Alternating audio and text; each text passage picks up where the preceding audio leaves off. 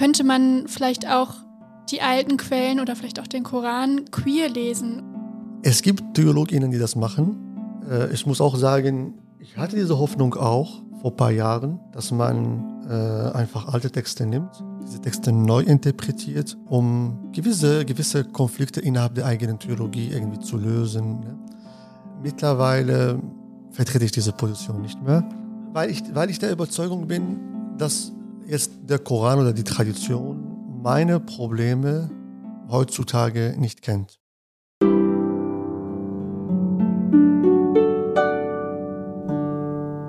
Hallo und herzlich willkommen zu unserem Podcast Queer im Pfarrhaus. Schön, dass ihr wieder mit dabei seid. Ich bin Annika Knappmeier. Ich bin Marlena Tara. Und wir beide studieren hier in Münster evangelische Theologie und stellen euch in diesem Podcast Spannendes aus unserem Forschungsprojekt Queer im Pfarrhaus vor. Willkommen zu unserer ersten interreligiösen Folge, in dem wir mit Dr. Ali Gandur über muslimisch-queere Momente sprechen möchten. Ali Gandur ist islamischer Theologe und Dozent an der Universität Münster am Zentrum für Islamische Theologie. Seine Doktorarbeit hat er über den andalusischen Mystiker und Philosophen Ibn al-Arabi geschrieben, später hierzu mehr. Er forscht zu Sophismus, praktischer Theologie und Seelsorge. Und er beschäftigt sich auch schon lange mit Sexualität und Genderforschung und hat schon viel dazu geschrieben. Ein Buch möchten wir euch ans Herz legen, und zwar das Buch Liebe, Sexualität und Allah, das unterdrückte erotische Erbe der Muslime, das 2019 im Beck Verlag erschienen ist. Ich habe es selber mal an einer anderen Uni gelesen und ähm, fand es sehr toll und hätte nicht gedacht, dass ich mal den Autor interviewen darf. Ali, warum beschäftigst du dich in deiner Forschung mit Sexualität und Gender? Also erstmal vielen, vielen Dank für die Einladung. Äh, ist auch nicht selbstverständlich, in einem evangelischen Podcast als muslimischer Theologe eingeladen zu werden. Äh, Finde ich sehr toll, ähm, dass man auch so andere Perspektiven mit einbaut. Genau, warum beschäftige ich mich mit äh, Sexualität und äh, Genderfragen und Erotik und so weiter? Man kann sehr viel über die eigene Religion dadurch lernen. Man kann über, über die, die Menschen äh, lernen, die Menschen, die die Ideen und die eigentlich auch die, die Systematik der Religion produziert haben. Äh, man versteht den Kontext von diesen Menschen dadurch, aber auch um gewisse Normen, also jetzt im, im muslimischen Kontext, gewisse Normen zu verstehen, die äh, Geschlechterhierarchien zu verstehen. Die Sexualforschung hat mir auch irgendwie die Augen geöffnet, dass, dass, dass ich so aus, aus einer Bubble so gerettet wurde. Und zwar die, es gibt so einen Bubble der, der Theorie. Ja, wenn man in der Theologie steckt, denkt man, oder könnte man denken, die Menschen früher äh, lebten nach dieser Theorie. Ne? Insbesondere bei, bei, bei Musliminnen gibt es diese Vorstellung, dass früher waren die Menschen frömmer, die waren irgendwie näher an, äh, zu den Gelehrten, zu den Quellen und so weiter. Aber äh, je mehr man über die, die Sexualität liest und auch äh, forscht, dann entdeckt man eine ganz andere Gesellschaft, die oft weit weg von den Idealen der Theologen war und dann wird man auch so bescheidener in seiner Forschung. Dann versteht man, okay, die Theorie ist die Theorie, aber in den meisten Fällen die Praxis sieht komplett anders aus. Du beschäftigst dich auch mit queeren Themen, hast dazu auch schon was veröffentlicht und wir wollen von dir gerne wissen, was du eigentlich unter dem Begriff queer verstehst. Mhm.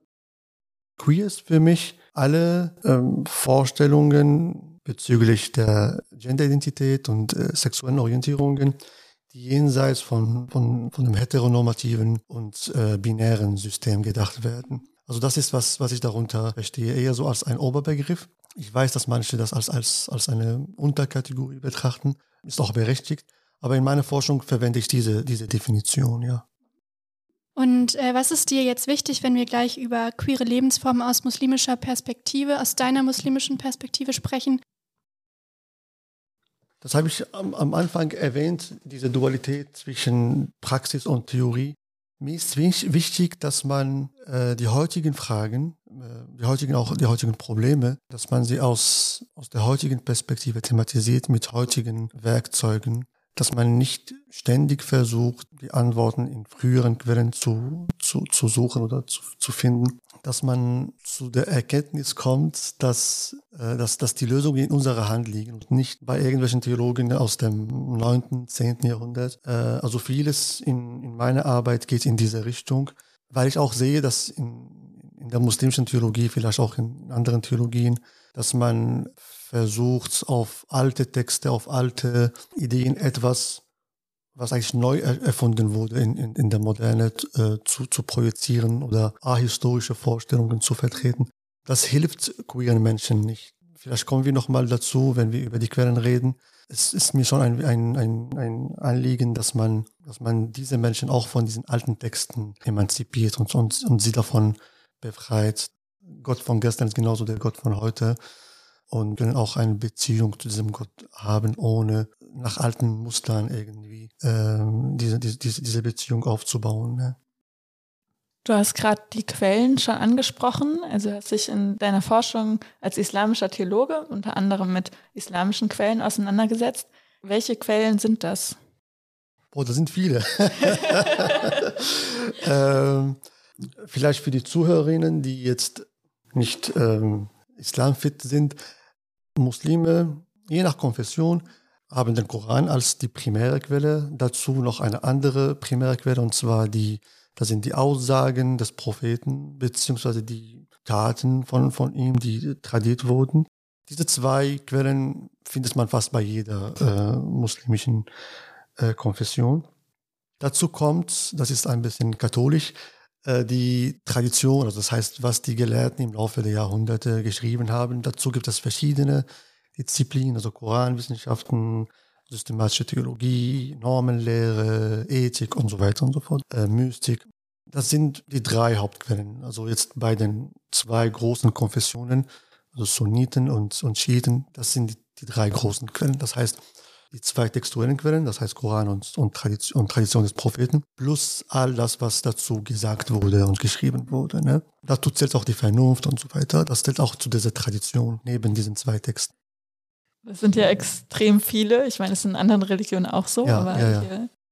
welche Quellen davon haben normative Geltung oder werden normativ geltend gemacht? Genau, eigentlich alle drei. Alle drei. Also der, der Koran, die Sunna, Sunna, das ist die Tradition des Propheten. Sunna ist einfach Tradition auf Arabisch. Die haben auf jeden Fall eine normative Position oder Stellung. Und die Tradition der Gelehrten hat eine sekundäre Stellung, ähm, wobei sie auch ziemlich wichtig ist. Es gibt auch etwas, was man den Konsens nennt. Gibt es bei den Muslimen keine, jetzt keine Konzilien, aber es gibt etwas, was man Konsens nennt. Das heißt, wenn alle muslimische Gelehrte einig sind, dass X so zu betrachten ist, dann wird das zu einem Bestandteil des, der, der Religion und kann man gar nicht mal in Frage stellen. Zumindest ist bei den äh, Sunniten. All diese Quellen, die ich erwähnt habe, haben schon eine normative Stellung in der, in der muslimischen Tradition, ja. Das klingt jetzt für mich wieder nach Theorie. Wie sieht das in der Praxis aus? Genau, die Praxis sah immer anders aus. Natürlich haben wir nicht alle Phänomene, die wir jetzt unter queer oder unter LGBTQ heutzutage verstehen, haben wir nicht eins zu eins in der Vergangenheit. Aber es gibt ähnliche Phänomene, die sehr gut dokumentiert sind. Also wir haben sehr viel, also über die gleichgeschlechtlichen Beziehungen, sei es zwischen Männern oder zwischen Frauen. Dann haben wir auch einiges zu Bisexualität, einiges zu dem, was man heutzutage Transgender nennt. Und das schon seit, seit dem ersten Jahrhundert nach muslimischer Zeitrechnung, das heißt seit dem siebten Jahrhundert nach Christus.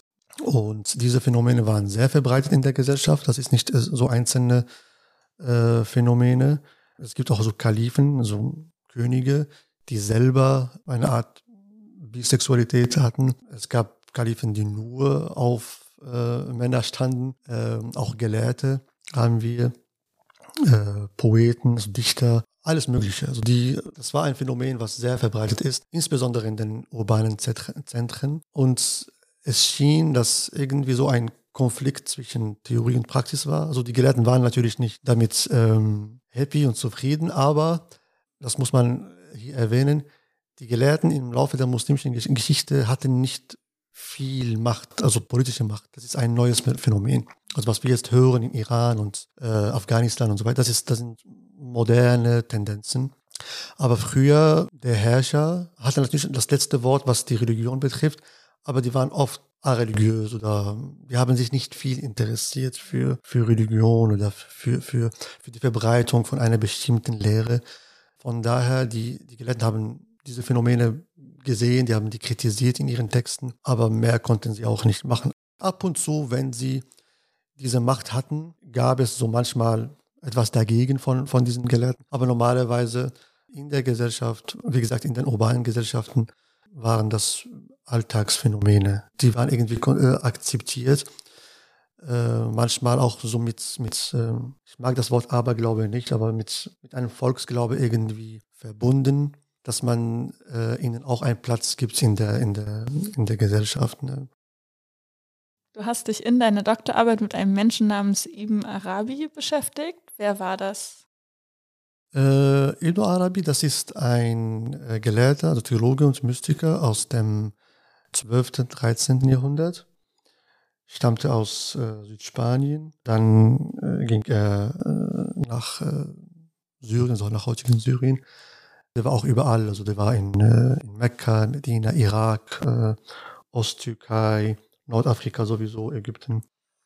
Meiner Meinung nach gehört er also zu, einer, zu einem globalen Phänomen wir erlebten in dieser Zeit so im, um das 12. Jahrhundert und auch das 13. Jahrhundert so ein Feldzug der, der, der Rationalisierung der Religion. Also im muslimischen Lager finden wir so Averroes, Avicenna, auf dem, auf dem katholischen Lager, so Thomas von Aquin und, und andere, die versucht haben, irgendwie die Vernunft als eine primäre Quelle, als Fundament des Glaubens zu, zu betrachten. Und dann gab es eine Gegenreaktion, sowohl bei Musliminnen als auch im Christentum, auch im, im Judentum in der gleichen Zeit, die, die, die eher die, die, die Position vertraten, der Meinung waren, dass äh, die Vernunft eigentlich nicht die Kapazität hat, nicht das Vermögen hat, überhaupt Gott zu erkennen. Ne? Das ist jenseits der Vernunft.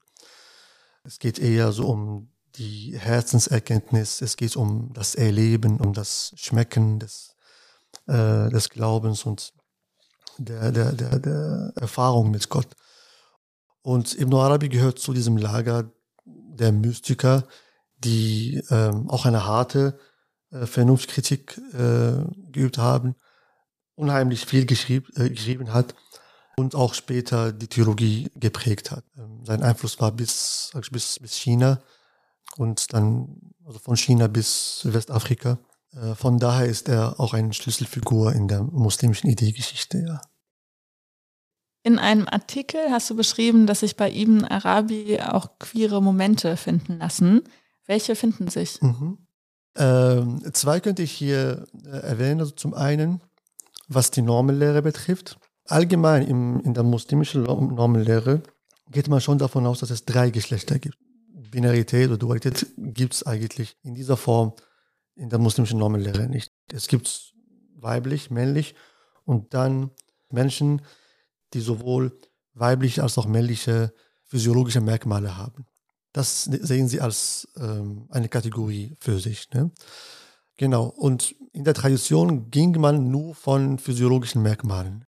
Ibn Arabi sagt das auch, aber er hat diesen Begriff ein bisschen so ausgeweitet. er meinte auch, er hat das nicht so genannt, so nicht psychische Zustände, aber der hat über Verhaltenszüge gesprochen. Er hat gesagt, es kann sein, dass eine Person als Mann äh, gesehen wird, so physiologisch, aber ihr Verhalten ist eher weiblich. Diese Person sieht sich als eine äh, Frau.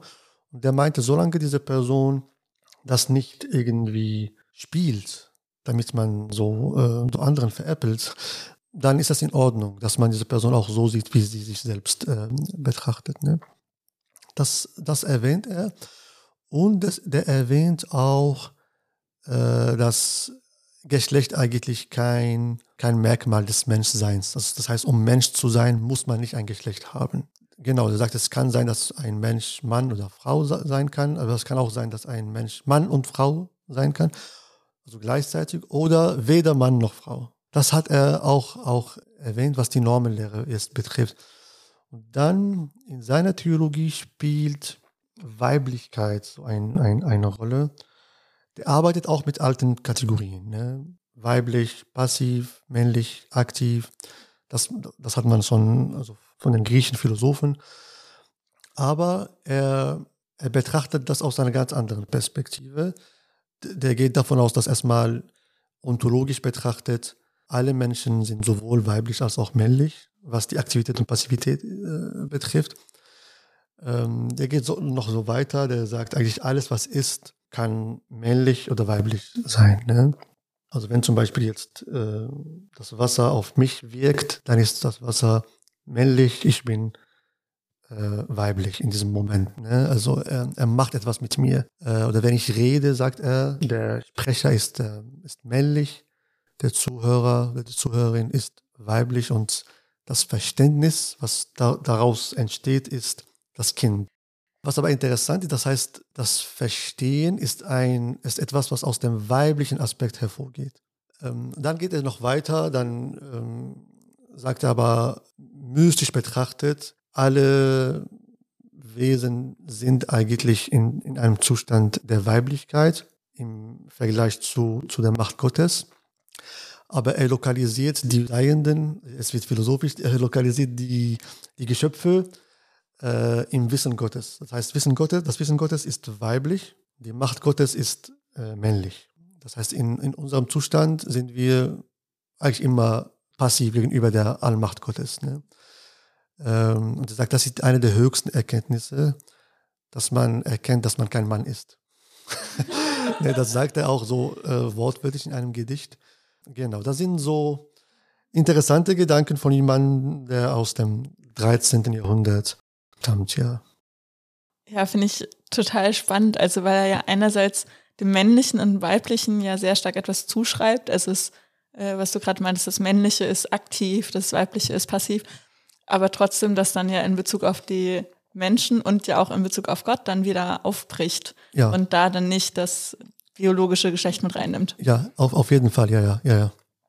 Ich fand gerade ganz spannend, dass du in der ganz zu Beginn gesagt hattest, äh, dass es darum geht, auch queere Musliminnen äh, von den alten Quellen zu emanzipieren. Könnte man vielleicht auch die alten Quellen oder vielleicht auch den Koran queer lesen? Oder gibt es bei dir auch Stellen, die du queer liest im Koran? Äh, nein. es gibt Theologinnen, die das machen. Äh, ich muss auch sagen, ich hatte diese Hoffnung auch vor ein paar Jahren, dass man äh, einfach alte Texte nimmt, diese Texte neu interpretiert, um gewisse, gewisse Konflikte innerhalb der eigenen Theologie irgendwie zu lösen. Ne?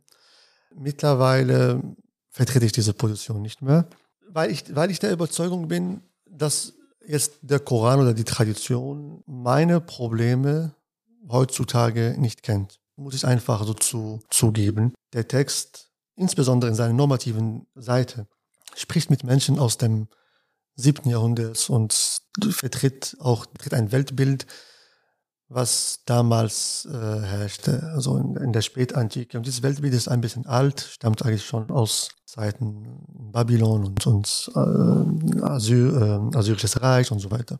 Ist okay. Das hat auch funktioniert für die Menschen im, im 7. Jahrhundert.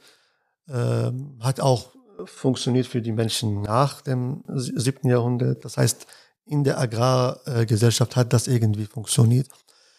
Aber diese normative Phase, äh, normative Seite der, der, der Texte ist nicht nur Koran, sondern auch die Tradition des Propheten, kennt die Probleme einer industriellen oder postindustriellen äh, Gesellschaft gar nicht. Das wäre eigentlich ungerecht gegenüber diesem Text, äh, in ihm etwas zu suchen, was er gar nicht intendiert hat. Deswegen also bin ich der Meinung, so aus Respekt zu dem Text lasse ich einfach den Text in Ruhe, zu sagen, ja, dieser Text hat versucht, Probleme von Menschen im 7. Jahrhundert zu lösen, hat versucht, diese Menschen näher, äh, also Gott näher zu bringen.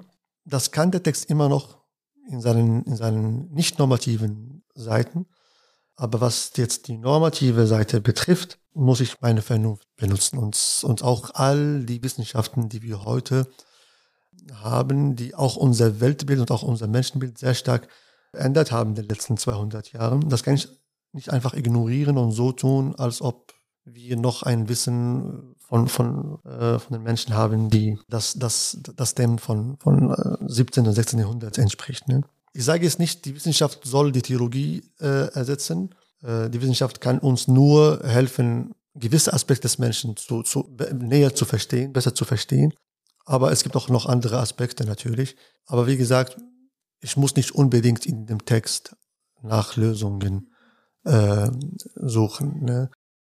Früher, äh, wenn queere Menschen, homosexuelle äh, Menschen zu mir kamen mit ihren Problemen, vielleicht kennt ihr auch diese Probleme, das findet man fast in jeder Religion, äh, so ein Konflikt zwischen der eigenen Identität und dem Glauben. Ne?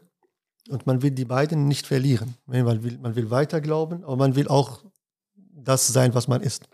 Genau, früher habe ich versucht, diese alternative Interpretationen zu geben, aber es war nicht immer fruchtbar, also diese Methode, weil solange man sich auf dem, dem äh, in der Arena des Textes sich befindet, dann hat man indirekt die Spielregeln des Textes akzeptiert. Das heißt, das ist ein Text und du sagst, das ist ein normativer Text, dann hast du ein Problem. Und zwar, den Text kannst du so interpretieren, aber auch so interpretieren. Kannst du queerfreundlich, aber auch queerfeindlich interpretieren. Und die Lösung ist einfach, die Arena zu verlassen ne, und gar nicht mehr mit diesen Spielregeln zu, zu spielen. Jetzt mittlerweile, wenn Sie zu mir kommen und, und die gleichen Probleme mir erzählen, die, die erste Frage, die ich immer stelle, was ist überhaupt Gott für dich? Was ist die Vorstellung von Gott, die du hast? Denkst du wirklich, Gott erschafft Menschen, die so in ihrer Natur sind und dann bestraft er sie, weil sie so sind, wie sie sind? Ich sage ganz offen, wenn, wenn ihr an so einen Gott glaubt, dann braucht ihr gar nicht an Gott zu glauben. Das ist nicht der Gott, äh, das ist zu menschlich, so ein Gott. Genau, ich gehe eher in diese Richtung, dass man äh, über Gott reflektiert, über die Beziehung zu Gott reflektiert und dann merkt man, okay, mit mir ist nichts äh, verkehrt, ich bin okay, wie ich bin. Ich versuche natürlich immer besser zu werden als Mensch mit meinen Mitmenschen, aber was ich bin, bin ich einfach, äh, kann ich nicht verändern. Und das hat auch, auch Gott erschaffen und auch Gott gewollt. Ne? Ich merke, dass ich da im, für mich selber im Christentum eine ähnliche Herangehensweise habe und komme aber auch da zu der Frage, die ich dir gerne jetzt auch stellen würde. Was für eine Bedeutung hat dann noch die Bibel, der Koran für den eigenen Glauben? Genau, also die, äh, die Bibel, der, der Koran, aber auch die Bibel die haben verschiedene Facetten. Es gibt natürlich diese normative Facette, aber auch andere Facetten. Also der Koran oder die Bibel können auch mystisch gelesen werden. Es gibt auch mystische, mystische Momente in diesen, in diesen Texten. Es, diese Texte erzählen uns auch von Gott ja, als, als, als, als Gott als Wesen, das Menschen im Laufe der Geschichte äh, begleitet. Erzählt uns von der Erfahrung von Menschen über, äh, mit, mit Gott das, das ist auch ein Schatz. Das, davon kann man natürlich lernen. Ne? Äh, es spendet immer noch Trost im 21. Jahrhundert, wenn man die Geschichte von gewissen Persönlichkeiten, von gewissen Propheten und so weiter liest. Das ist natürlich immer noch aktuell. Tausende Weisheiten finden, findet man immer noch in diesen Texten. Äh, ich sage nicht, dass man jetzt diese Bücher als Reliquien behandelt, dass man gar nichts mehr mit diesen Texten zu tun hat. Ich sage nur, dass auf normative Fragen müssen wir ein bisschen weitergehen und nicht immer äh, in diesen Texten nach Antworten zu, äh, zu suchen. Ne? Also wenn ich mich mit ähm, der Bibel beschäftige und auch queere Auslegungen lese, das hat für mich dann einen stark emanzipativen Charakter oder es macht mich irgendwie frei und lässt mich auch Momente an meiner Religion neu entdecken. Was hat es mit dir gemacht, als du dich zum Beispiel mit Ibn Arabi auseinandergesetzt hast oder äh, das Buch zu Liebe, Sex und Allah geschrieben hast? Hat es bei dir auch irgendwie was ausgelöst oder mit dir als Forscher und Muslim gemacht? Definitiv, ja, definitiv. Es hat mich irgendwie so entspannter gemacht, wenn man die Geschichte von diesen Menschen liest und wenn man schaut, was äh, Menschen vor uns geschrieben haben zu, zu ihrer Sexualität, dann trennt man sich von, von, von einem Ideal, was nie existiert hat. Ne? Man wird, äh, also wie gesagt, wie gesagt äh, bescheidener und auch entspannter. Ne? Irgendwie diese Menschen früher hatten einen ganz anderen Zugang zum, zum Glauben. Übrigens, was ich gerade erzählt habe mit Ich frage immer nach Gott, also ich frage immer äh, die Betroffenen immer, was ist eure Be Beziehung zu Gott und so. Ich bin der Meinung, so war der Glaube vor der Moderne. Der Glaube war nicht äh, stark textlastig oder textzentriert. Wir vergessen, dass Buchdruck oder Schulpflicht, das sind sehr neue Phänomene, sind nicht so alt, ne? so 400, 500 Jahre alt vielleicht der Buchdruck, Buchdruck und dann die äh, Schulpflicht vielleicht seit 200 Jahren und wenn überhaupt, dass äh, 20. Jahrhundert bis heute noch Menschen gibt, die gar nicht lesen und schreiben können. Welche Beziehung hatten sie zu Gott, diese? Wie haben sie ihre Beziehung zu Gott aufgebaut, ne? ohne irgendwelche Texte zu lesen? Das waren die meisten Menschen so, egal was für eine Religion. Man hat einfach eine, ich will nicht, ich will nicht sagen natürliche Beziehung, aber so eine Beziehung zu Gott äh, aufgebaut, die sehr persönlich war, ne? die sehr persönlich, ziemlich intim. Und das habe ich auch erkannt. Mit, mit, mit meiner, also durch meine Forschung habe ich gesehen, okay, so, es gibt auch so einen Weg. Und über diesen Weg spricht man heutzutage wenig. Ne? Heutzutage spricht man von Seminaren, von äh, Korankurs, Koranseminar, auch bei den Christen genauso, Bibelkurs, Bibelseminar, was weiß ich, ne? Und man denkt, man wird gläubiger, je mehr man sich mit diesen Texten und so weiter beschäftigt, was eigentlich nicht der Fall ist.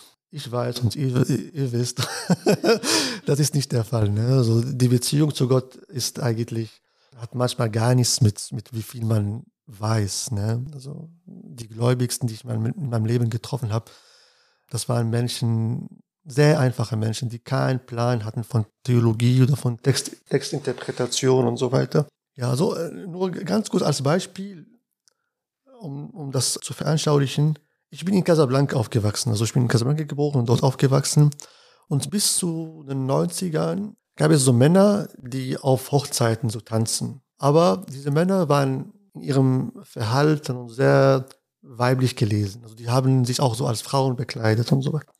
Das hat absolut kein Mensch gestört in der Gesellschaft bis zu den 90ern. Weil ab den 90ern wird so eine Art Ideologisierung der Gesellschaft äh, stattfinden. Aber davor, das hat absolut kein Mensch, äh, auch kein Mensch hat die, die Frage gestellt, was sagt die Religion über diese Menschen.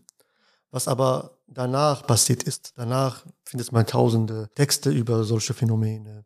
Äh, wie soll man sie jetzt bewerten? In welcher Kategorie? Ist das eine Sünde? Ist das keine Sünde? Früher war es auch genauso, noch, noch, vielleicht noch äh, stärker, dass man sich gar nicht gekümmert hat, ne, so um diese Kategorien und ne. Jetzt würde mich interessieren von Casablanca in den 90ern oder vor den 90ern, äh, wie das in äh, muslimischen Gemeinden in Deutschland ist. Ähm, wird da Homosexualität oder Genderfragen thematisiert und wie erlebst du da den Umgang auch mit diesen Themen? Mhm. Wird kaum thematisiert, ne? um, um das kurz zu beantworten.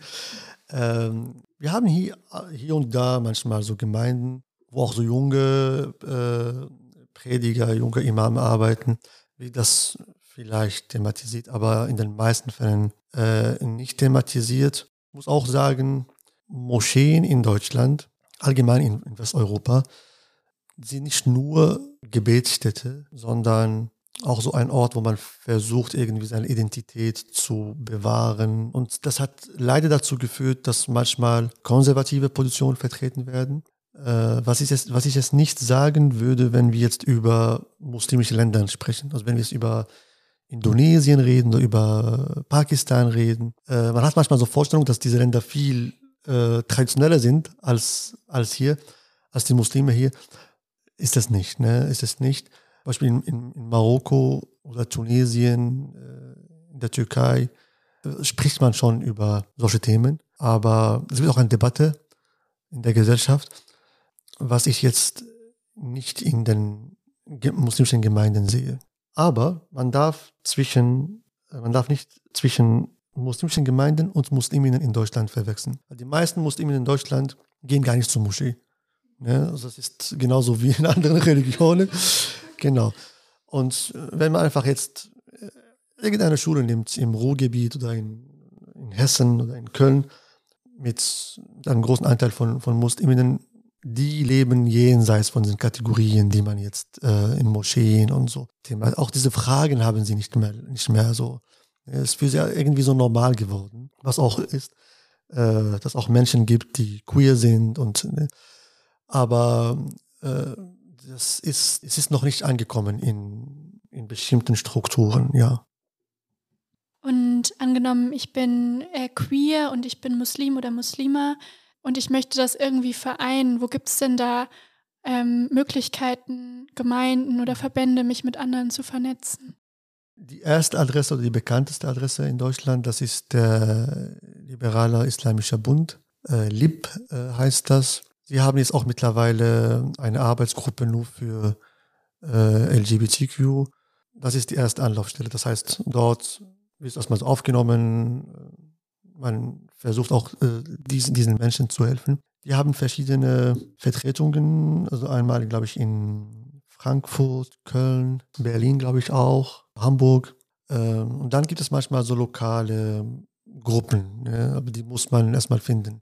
Ja, aber wie ihr seht, also es ist nicht viel. Ne? Ähm, aber man darf auch nicht vergessen, dass in unserer Gesellschaft allgemein äh, dieser Diskurs auch sehr neu ist. Ne? Also denken wir nur so an äh, 2000er Jahre. Man hat nicht viel darüber gesprochen. Ne? Das ist eher so ein Phänomen der letzten 15 Jahre. Und einige Entwicklungen brauchen einfach Zeit. Man kann nicht einfach auf einmal alles äh, verändern in der Gesellschaft. Ich glaube, das wird noch ein paar Generationen dauern, ne? bis, bis, bis diese Menschen überall willkommen äh, sind, wo sie auch überall aktiv sein können, ohne irgendwie äh, Angst zu haben oder äh, dass man sie irgendwie so fertig macht, wegen was sie sind. Ne? Du beschäftigst dich auch mit queerfreundlicher Seelsorge. Was ist dir bei der queersensiblen Seelsorge wichtig?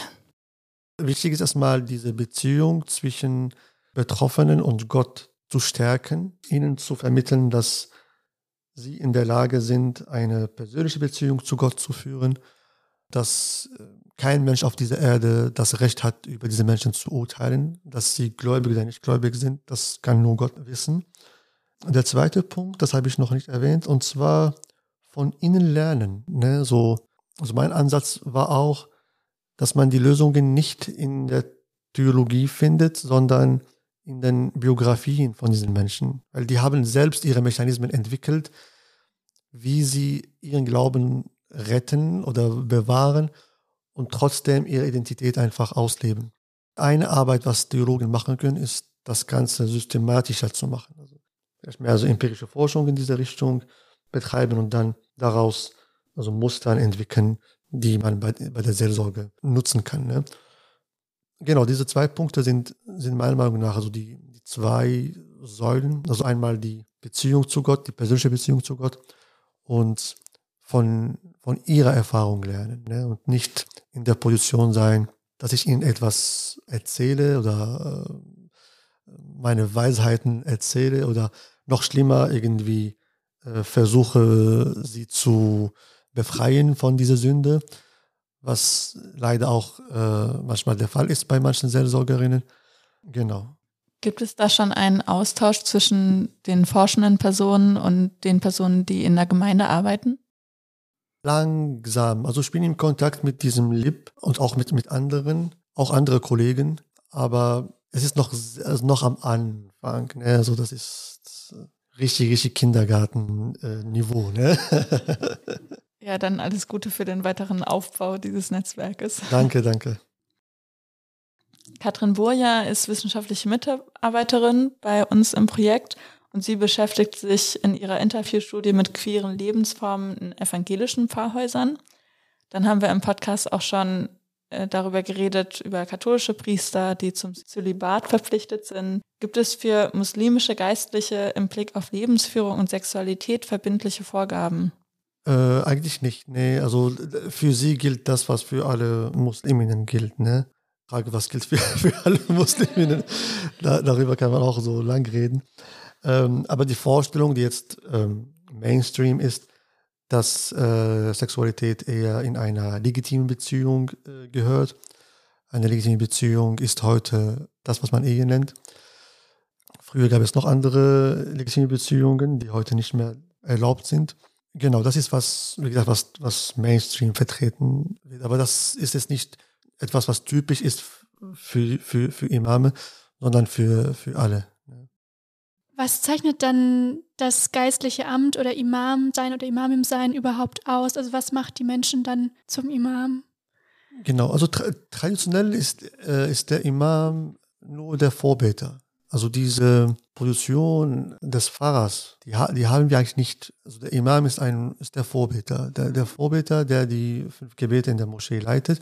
Das kann theoretisch jede Person, äh, jede männliche Person. Die Betonung ist auf männlich zumindest nach den meisten Gelehrten. Allerdings hat der Imam auch nicht, also nicht, nicht erst seit gestern, sondern seit immer eigentlich, hat der Imam auch andere Aufgaben übernommen. Ne? Also zum Beispiel, der wird eingeladen, wenn eine Person stier, äh, gestorben ist, Koran zu rezitieren, um diese Person zu waschen und Begräbnis zu begleiten und so weiter, äh, bei der Eheschließung und so weiter.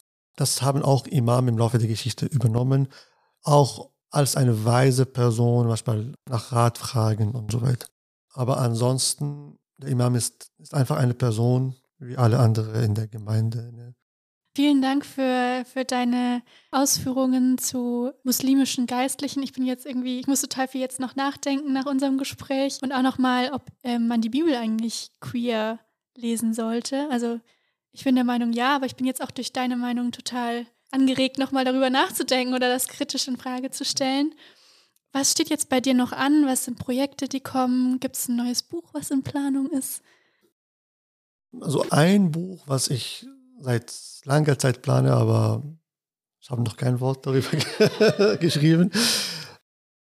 Mein letztes Buch über die Sexualität war sehr historisch, also hat mehr über die Geschichte erzählt, auch über die normative Seite erzählt, aber das meiste war aus äh, früheren Quellen. Und das letzte Kapitel erzählt einfach, was in der Moderne passiert ist, was ist, was ist passiert, dass diese Transformation geschah.